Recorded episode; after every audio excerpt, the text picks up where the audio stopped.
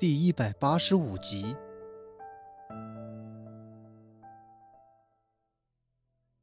孟婆子拉长了一张脸，沉着声问起后面的周成：“周成，这回的事儿跟你有关系吗？你老实点儿，若现在乖乖将那个银镯子交出来，我还会网开一面，放过你这一回。”一听孟婆子这话，不就是怀疑周成的意思吗？周成也听出了他的话意。对此，心里也是不悦极了。不过，周成也只敢心里不悦而已，略带几分委屈的看向孟婆子。周成开口说道：“奶，我真的不知道银镯子的事儿啊！大姐跟二姐都在这儿，你怎么不问问他们啊？指不定是他们偷的呢。”孟婆子没什么好气的说道。你自己是什么货色？你大姐二姐又是什么货色？你自己心里难道没点数吗？还好意思舔着一张脸跟他们比？你配吗？周成无语。孟婆子继续说道：“更何况之前的钱不也是你给偷了？”还去买落胎药，要陷害了别人。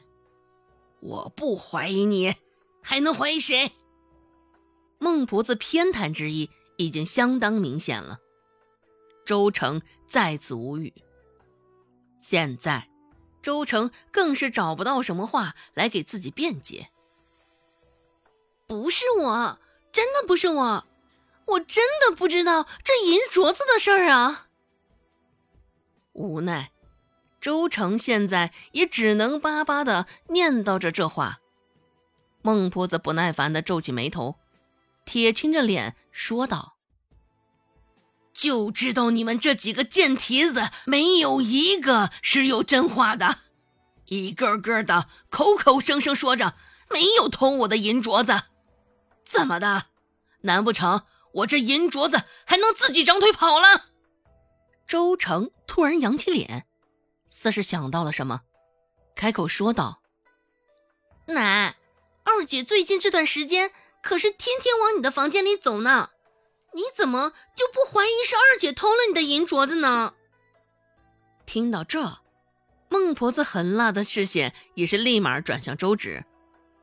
周成这般无缘无故的泼脏水，周芷表现的倒也并不惊慌，倒是一旁的周兴听到他这话。反应有点大，一脸不敢置信的看着周成。周兴说道：“奶，二妹不是这样的人。”哼，大姐，你还不知道有句话叫做“知人知面不知心”呢。二姐是怎样的人，或许你到现在还不知道吧？周兴脸色甚冷，没什么好气的说道：“ 是啊。”知人知面不知心，竟没想到我们三贵为姐妹，你却处处设防，处处放冷箭。三妹，你这番举动，这番言论，倒是让我大开了眼界。没有给周成说话的机会，周芷说道：“奶，我是今儿个早上去你房间的。”想必那时候你的银镯子还好好的吧？既然如此，那银镯子便是在之后丢的。我可并未踏入你的房间一步。更何况，我偷了银镯子也无用啊，在你眼皮子底下，我也不敢戴手上，只得卖了去换钱。周芷顿了顿，继续说道：“要钱。”对我来说可不是简单多了。若真的想要钱，何必偷银镯子这般麻烦？周芷说的有几分道理，只是此时此刻，孟婆子的脸色甚是更冷了。既然现在好声好气的劝说没用，敬酒不吃吃罚酒，等我查出来是谁偷的，到时候也别哭着来求我。个没皮没脸的小贱蹄子，吃里扒外的，连畜生都不如，整天干些偷鸡摸狗的事儿。孟婆子絮絮叨叨的骂着，她这声音甚是尖利刺耳，也甚是难听。周成在心里冷笑一声，一个一个都没头。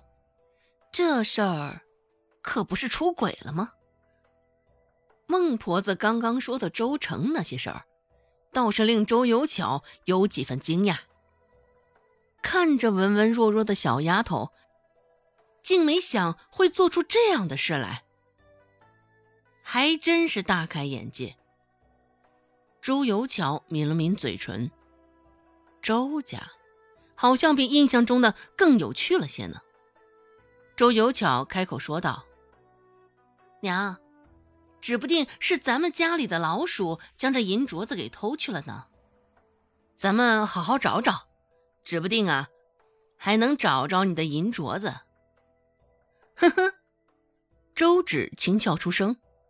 周有巧这么一讲，他的心里却是有几分亮堂了。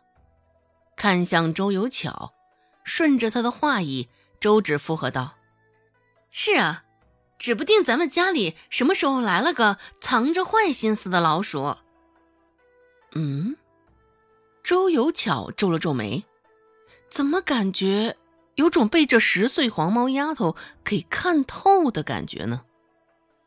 孟婆子没有察觉到两人的眼神交流，拧着眉扬声喝道：“找，必须给我好好的找，将这银镯子找出来，也给我将咱们家里藏着的这只老鼠找出来。”孟婆子继续说道：“有些人好说歹说的都没用。”完全就是不见棺材不落泪，非得给抓个现行才行。说罢，一群人也都跟在孟婆子的身后，一处一处仔细的翻找着。